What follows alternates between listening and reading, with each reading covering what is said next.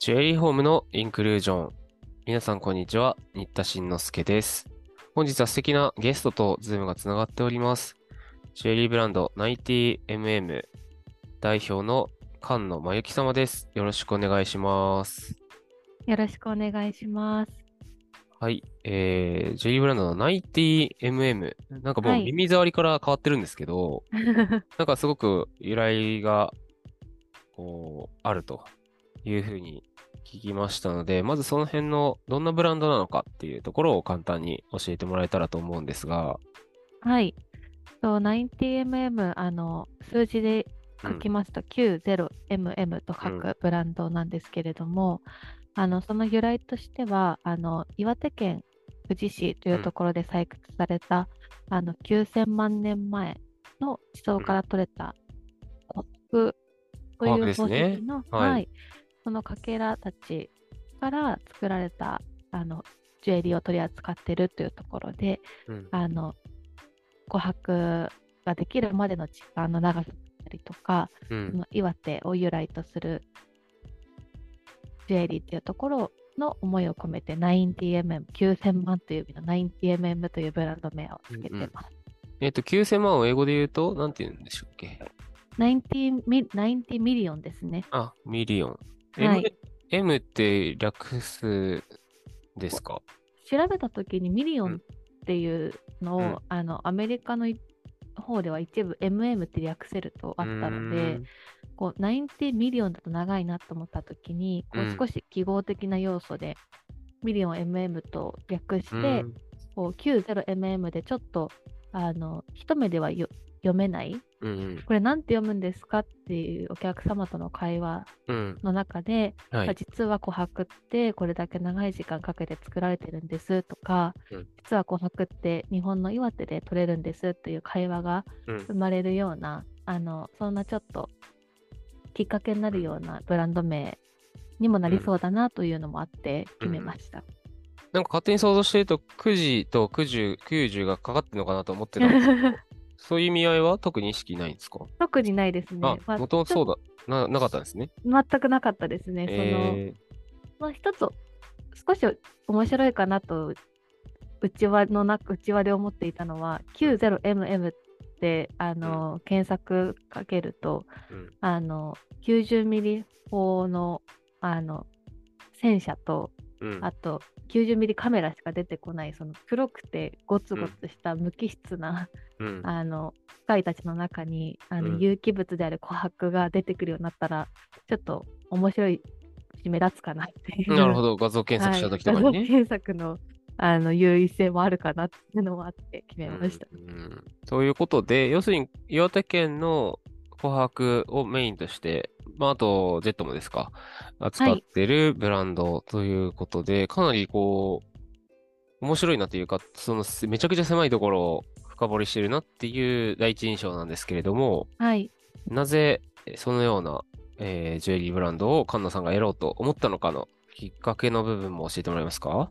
はい、と実は私があのその琥珀の採掘地である岩手県久慈市に生まれ育っていて、うんその琥珀の産地がもともと地元で、うん。こう琥珀に、まあ、物心ついた頃からうん。あの触れ合う機会が多かったっていうのがまずそうなの、んですか。はい、きっかけとしてはあるかなと思います。えー。まだ行ったことがなくて、はい、例えば真珠産地のこ、ね、方とかだとやっぱ生まれた時から周りにイカダが浮かんでて、はい。真珠が身近でしたみたいなのがあるんですけど、岩手県久慈市の子供は、そういう琥珀とかに身近に感じる機会とかが結構あるんですか？そうですね。あの小学校の頃のあの絵画コンクールとかうん。あの各地域で開催されてると思うんですけど、その絵画コンクールに入賞したら、うん。その琥珀の採掘地うん。あ琥珀の採掘会社さんがやってるレストランであのご飯をいただけてもこう中に例えばあの琥珀の例えばジュースとかが入ってるみたいな。う、えなんかそういーうイベントに使われたり、こう遠足の場所として使われたりとか、うん。あとはやっぱり私もおばあちゃんやお母さん、祖母、母があの日常から身につけてるのが、こうなんだか黄色っぽい茶色っぽいキラキラしたものをいつもつけてるなといううん。のは、あの小さい頃から印象としては常にありましたね。まあ、やっぱ地元の方というか、ご家族とかが琥珀のジュエリーをよくつけていらっしゃったんですか？はい、よくつけてますし、特にうちの母はうん。琥珀が軽くて、あの、つけてて暖かくて好きと、確かにね。割と愛好家の部類に入るのかなと思っていて、こあの時計から、うん。ペンダントから、イヤリングから、そうですね。父もイヤカフ、イヤカフじゃなくて、あの、カフスが、はい。あのネあクタイピンとか持っていたり、あ、なるほど。ワイシャツ着るときにつけてらっしゃるはい。よね。で確かに琥珀のジュエリーってそういうイメージがあります。うん。あとは私もその18で大学にで入学するときに上京をきっかけに、あの母からあの琥珀のブローチを送ってもらって、えはい。ー、なんか、実はそのブローチうんが、あの一度も使わないまま、うんあの、まあ、10年近く眠っているという、眠っていたという事実も含めて、こう、うん、このブランドを起こすきっかけにもなってる。なるほど。はいまあ、読売道具的なっていうか、真珠ネックレス送るみたいな感覚で岩手県の人たちは、紅白ジュエリー送るようなカルチャーがあるんですか？そうですね。あのー結婚きっかけに、あの、琥珀を使った印鑑とかも販売されてるので、印鑑を作るとか、うんあの、実際に調査したわけではないですけど、あの、琥珀をちょっとしたギフトとして送ったりとか、うんあの、なんだろう、あの、保保育園とかで開催されるバザーみたいな場所にも琥珀のアクセサリーが出てきたりはするので、うぱ地元の産業なんですね。そうですね、購入したり、送ったりすうんる機会は、やっぱり他の地域と比べて多いかなとは思います。うーん。そもそもなんですけど、はい。岩手県久慈市でそういうアンバーとかが有名なのってなんでなんですか？まず、あの、ん一番はやっぱり琥珀、久慈岩手県久慈市が、その商業的に琥珀を今でも採掘している日本で唯一の産地であるという事実はあるかなと思います。その海とかこう岩壁からある意味樹脂の化石なので、うん。採掘できたりとか海で拾われたりという事実は、うん。あの千葉の方だったり福島だったりうん。あの化石が取れるところで一緒に取れるっていうのは記録としてはあるんですけれども。化石の地層があれば取れるは取れるんですね。取れる場所では取れる、うん。はい。うん。ただ安定して今でもその産業ベースで。産業ベースで取っているのは日本の岩日本だと岩手が唯一。かつ世界で見てもうん。世界三大産地の一つとしても、うん。岩手県久慈市は名前を連ねているので、まず何より取れる取れるた取れる量が多いのでうん。小さい頃からあの祖母のあの台とかは家の裏にゴロゴロ転がってたみたいなことも話してたり、かなり身近だったっていうのはあるかもしれない。うん。なるほど。はい。そうなんですね。で、菅野さんが、その、まあ、幼い頃からそういうのに一応触れてた。でも自分でブランドやろうっていうのはまた全然違う話だと思うんですけど、はいその辺はいつぐらいから考え始めたんですか？そうですね。あの、実は考えるようになったのは2019年ぐらい、うんうん。4年前ぐらいで、まだまだえ最近の話なんですけれども、えもともと前職で私は全くジェリーと関係ない、うん。あの、プロデュース会社、イベントであったりとか、はい。結婚式をプロデュースする会社で、こう全国各地を飛び回って、あのえイベント、結婚式をプロデュースプロデューサーという仕事をしてたんですけれどーも、はい、はい。なんかそうやって、例えば島根だったり、山形だったり、新潟だったり、いろんな地域で結婚式やイベントを作る中で、うん。やっぱりその地域に行くと、その地域の良さというものを客観的に見出して、それをデザインだったりとか、うん。こう、なんでしょう、コンセプチュアルに消化するという仕事をするのが、プロデューサーという仕事だったんですけれども、うんうんなんかいろんな地域を見る中で、そういえば自分の地元について、なんかあんまり知らないなっていうこううん感覚が出てきたこと、はい。で、少し自分の地元についてもこう調べることうん。が増えたのと、なんかそういえば自分のこうジュエリーボックスの中にうん。母からもらった琥珀のブローチ入ってるけど使わないなと思って琥珀についてちょっと調べ始めたっていうのがうんきっかけで、あ実は大学を出て働いて20代後半に入るまで、その琥珀があまりにも短すぎてうん。その岩手でしか久慈でしか取れないっていうことうんと。か琥珀っていうのはそもそも何なのかっていうのも知らなかったですね。うん。で知れば知るほどあの面白いこの琥珀は面白いなというふうに思うようになってきて、なんか地元を離れたことであの客観的に自分の地元の価値っていうものを、こう振り返るきっかけを他の地域からもらってうん。なんかこれってそのデザインとかこうコンセプトの力で琥珀をもっとその本来の魅力っていうのを多くの人に届けていくことができるんじゃないかなと思い始めたのがきっかけ長くちょっと長くなりました。きっかけですね。うんうんうん。まあ今までね、幼少期からまあ当たり前のように見てたけど、でも20代の頃の、じゃあ自分がつけてたかって言われると、それはちょっとつけにくいなと思う部分とかが、もちろんブローチ自体もそうだし、琥珀という商材自体も、ちょっとね、なんかね、古いイメージが先行してしまったり、20代の子にはあるかもしれないですね。おばあちゃんがつけてるイメージだったりとか。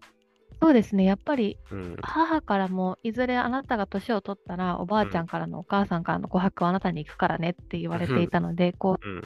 ある程度年を重ねてから身につけられるものみたいなイメージがあって、自分が当時20代でこうブローチ自体、しかも琥珀のブローチを身につけようということはほぼやっぱり思い至らなかったうんし、こう周りであの地元で同世代の子たちが琥珀をじゃあ身近だからといって身につけてるかって言ったらあの友達で身につけてる10代20代はゼロに等しい、うんうん。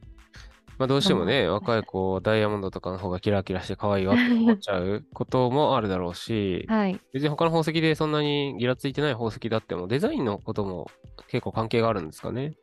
そうですね。やっぱりこう落ち着いたデザインだったりとかそうん。の琥珀がやっぱり樹脂の化石を由来としてるというところでこう繊細なデザインがうん。こうなかなかしづらいという背景もあったと思うんですけれどもあの、まあ、軽いからこそ大きくあの大ぶりで使えるデザインが魅力であったり、うん、そうですよね。軽い。はい、でもやっぱり大きいとこうちょっと年を重ねた方の方が似合ううイん。メージはやっぱり否めなかったです。うん。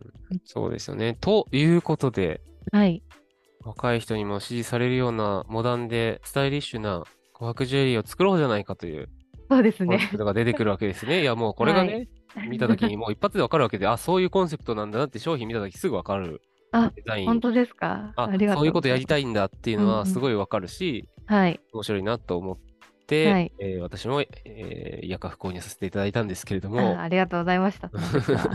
で、これがまた、その、製法もね、ちょっと、その、地元にちゃんとこう貢献できるような、こう、リファインドアンバーっていう技法も使われてるっていうことで、これについてもちょっと簡単に初めて聞く方に教えてもらえますか？あはい。あの 90mm で使用している琥珀はすべてリファインドアンバーといううん。素材を使用しておりまして、えまあ、それが何かというと、うん。その地元に一社だけあるか加工から、うん。あ琥珀の採掘から加工から、うん。こう販売まで全てやってる会社さんの技術が、うん。ではあるんですけれどえも、あの先ほど話したように実は岩手の琥珀というのが古いものは9000万年前の地層から取れるということもあって、その採掘した時に大体7割弱ぐらい、まあ、65%程度があの手で持てないぐらいの小さな琥珀うん。のかけら状態になってしまって、まあくずくずの状態そうなんです。になっちゃうってことね。はい。なんで、うん。ジュエリーができない、活用できなうん。いという、あの課題があったんですね。え。でも琥珀ってその現代では現時点では真珠のように養殖する技術はなく、うんこうもう一回作ろうと思ったらやはり三短くても数千万年まあそうですよ3000万年ぐらいは。イミテーションの合成樹脂だったらできるかもしれないけど、そうですね。本当にうん琥珀時間がかかってできると限りですよね。はい。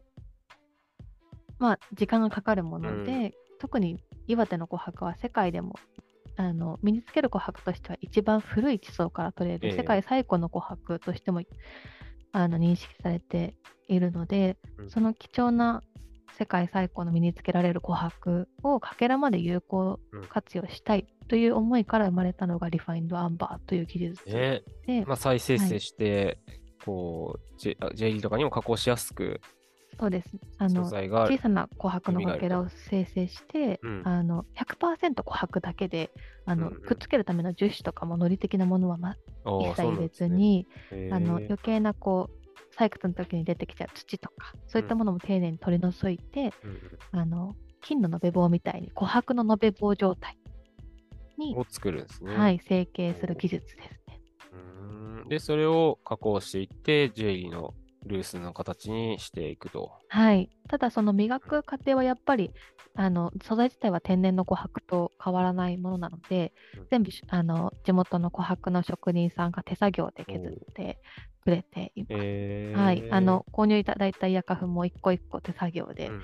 あの面取りして、ほうん。あの磨いていただいてます。うーん。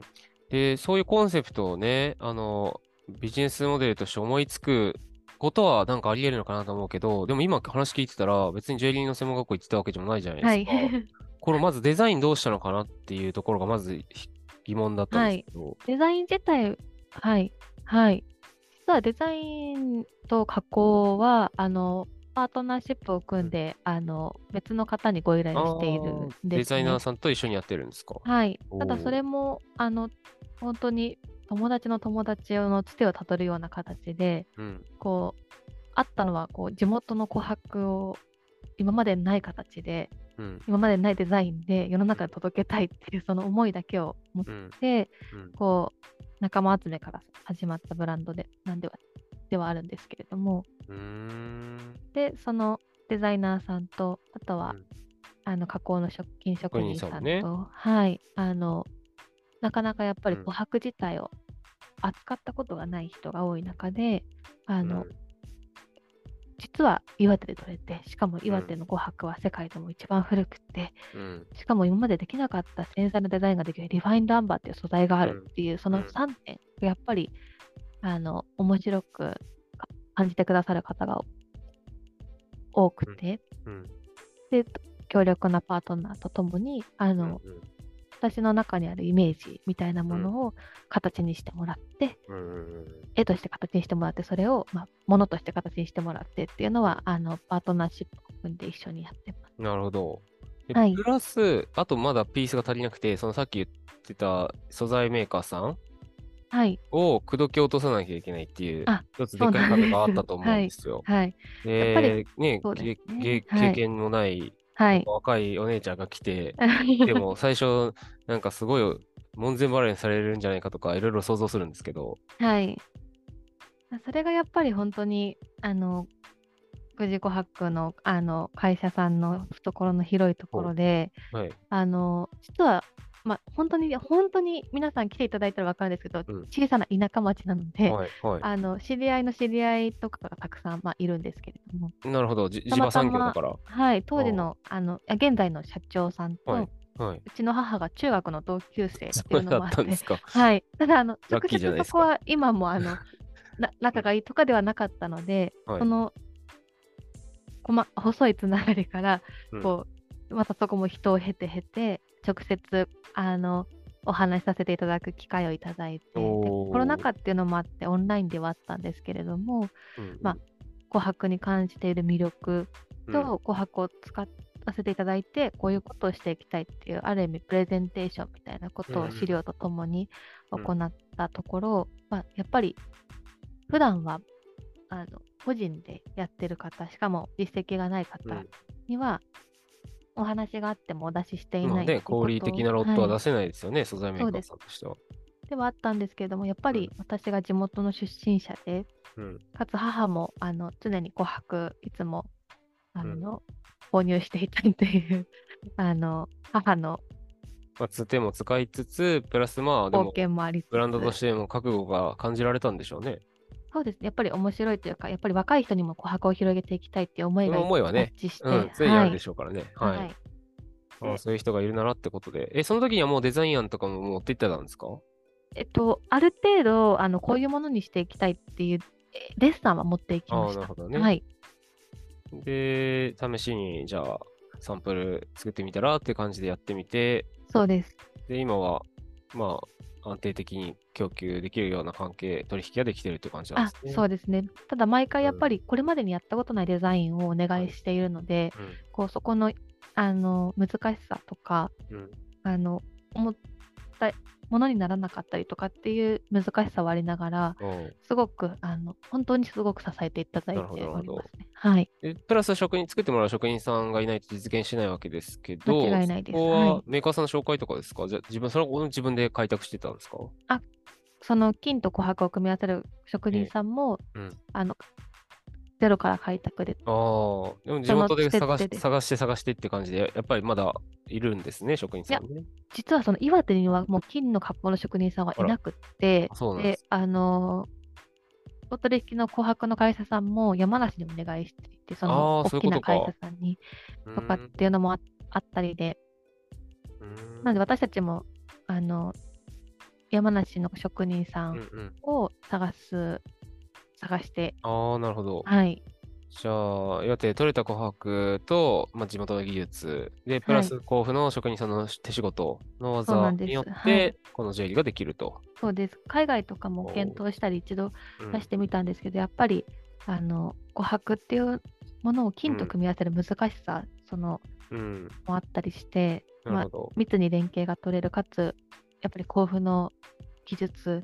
うん。の掛け合わせであのかなりクオリティの高ねいメイドインジャパンうんのジュエリーになってるかなと。なるほど。はい。ええ面白いですね。で、ようやくそれがはい デビューできたのが2020何年ぐらいですか ?2020 年。2022年、去年ですね。あはい、まだじゃあ1年経ったなぐらいですか？1年半ですね。あようやくね2022年の6月から販売を開始していて、ええっと、5月の9日に、えっと、先にリリースだけ出して、6月から販売っていうえ感じ。おーはい。でもやっぱその辺のスピード感とかは、前職でそういうプロデュース業っていうんですかね、イベントのディレクションとかやられてたってことですもんね。そうですね。なので、イベントのディレクション的な形で、うんあの、例えばデザイナーとか、あの、ね、アクターがいろいろいる照明さんとかそう中で。いう人と一緒に巻き込んで、うんあの一緒に一つのものを作っていくっていうのは確かにやっていたことかもしれない。うんうんうん。なんか今、こう、いくつのピースがバチってはまんないと動かない、ある意味共同プロジェクトなわけですけど、うまく1年でよく持ってったな、1年でよく持ってったなっていう感触。なんかはいデザイナーさん先行でパッションだけで動いたらこんな早く進まないんじゃないかなって思ってて。そうです。私の中ではそれでもやっぱり遅い方だったんですけれども、本当はまあいろいろ障壁があり。りね。うん2年内に出したいなとおかーはあったんですけど、でも最終的にはあの琥珀を盛り上げていこうと思ったら、やっぱり琥珀自体の啓蒙活動みたいなものもうんまだまだ必要で、そうですよね。そもそもあの、うん一番最初に2022年の5月に知人だけを、あの70人ぐらい集めたプレパーティーみたいなものをはいはい。シークレットイベントやったんですね。開いて琥珀のあの、商品サンプル商品を並べてうん。アンケートとかを取ったんですけど、はいはい。やっぱりそもそも琥珀っていうのは知ってるけど琥珀自体が何なのか知らないっていうのが、あの7割ぐらい参加者の中でも7割ぐらいうん。で、あの知ったら欲しいと思ったっていうのがはあの9割近くいたんうんですね。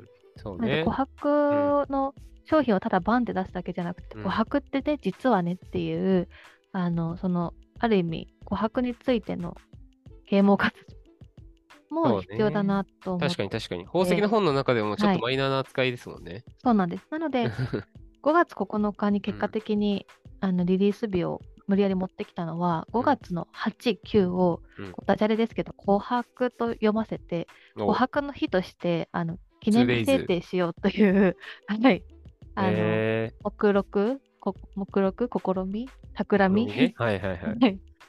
があっうん。て、5月9日にリリースして、無事、今年2023年の5月8、9に、うん。その地元のあの株式会社のあのお取引先と、もう一社、あの個人でずっとやってらっしゃる職職人さん採掘職人さんと合同会社さんを巻き込ん、有限会社さんを巻き込んで、3社でうん。琥珀の日っていうのも制定したので、結果的にはまあリリースが遅れてよかったかなとは思う。おーはい。え、じゃあ、今後はあれですか？地元で琥珀フェスみたいなのやっていきたいみたいな感じなんですか？そうです。まだまだここは、あの、や考える余地しかないんですけれども、その地元にあの琥珀きっかけで観光客うん。呼んでいきたいっていうのももちろんそれは地元のあの意思としてもありますし、うんうん。あとはやっぱりその私が今東京と岩手の2拠点ではい。あの主に東京にまだ軸足を置いて生活仕事しているんですけれども、うん。まあ、2拠点にいるからこそあの東京でもこう地元にいるだけではできないような取り組みとかうん。あのこの世代に合わせてオンライン上での取り組みとか、それこそ今までのプロイベントプロデュースの経験も合わせたこうイベント開発とかうん。うん。いろいろ今企画はしてなるほど。来年のそうね2024年の5月からは、ちょうどゴールデンウィーク時期ですし、はい、なんかね、盛り上げるイベントをやりたいですね。そうですね。はい。なるほど。プラス、えー、まあ、琥珀をよりおしゃれなものにしていこうというはいのがこのブランドの使命なわけですけれども、そうなんです。はい。今年1年振り返ってどうでした？百貨店とかイベントとか。まあ、今年はとにかくたくさんオンオフラインでこうポうんップアップを通して人に知ってもらおうと思ってうん。活動してきたんですけれども、ね、お客さんのリアルな接客はいの反応とかも、い、はい。や、だいぶ和光で初めてお会いした時も接客慣れてるなって だったんで、説明だいぶもうしてるんだろうな、いろんなはいこと思ったんですけど、だいぶ鍛えられました、そうですね。あとはやっぱりうん加工し、あ掘っていただいて、加工いただいて、デザインも、うんあの金加工もしていただいて、あとはもう私が売るだけっていう、そうですよね。あの気合も自分が言い出してね、いろんな人巻き込んどいて。てね、売れませんでしたじゃね。やっぱり一番語れるのが私であるという実はあるので、まあ、そのうん。思いを乗せて最後は届けるっていう、でもあの本当に東京だけではなくて、うん。千葉の方とか京都とか大阪とか、各地域も行かせていただいてどこに行ってもその、うん。これが琥珀のイメージが変わったとかそうそうそう。あの琥ま珀うん好きな方が意外と世の中にはいるんだなと思って、うんこういう琥珀のデザインを待ってたっていうああ、そうそうそう。僕もそれに感覚に近いです。はい、うん。をなんかこう、自分たちも身につけられるそうな琥珀のブランド出たなって思ったんですよね。なので面白いことに、あのこれまでのやっぱり地元の琥珀商品を買ってくださる方ってやっぱり50代から80代とか、うん。まあ、大体70、60、70代がメインかなというのうんは聞いていたんですけれども、うん。今 90mm 自体のメインのお客様層は、えっと、30代から50代ぐらい。そうですよね。一番若い方だと10代とかの方とかもいらっしゃって、うん。一番上は80代で、うんうん。まあ、うちの祖母ですけどうん。あの幅広い世代特に若いあの世代にあの、これまで琥珀を買ってこなかった世代に届けられてるなという実感はあります。えーというわけで、えー、90mm、来年度のもうイベントもちょいちょい決まり始めてるということで、直近に決まってるのが名古屋でしたっけ？そうですね、名古屋、JR 名古屋高島屋で1月の8日から10日間出店させていただく予定があります。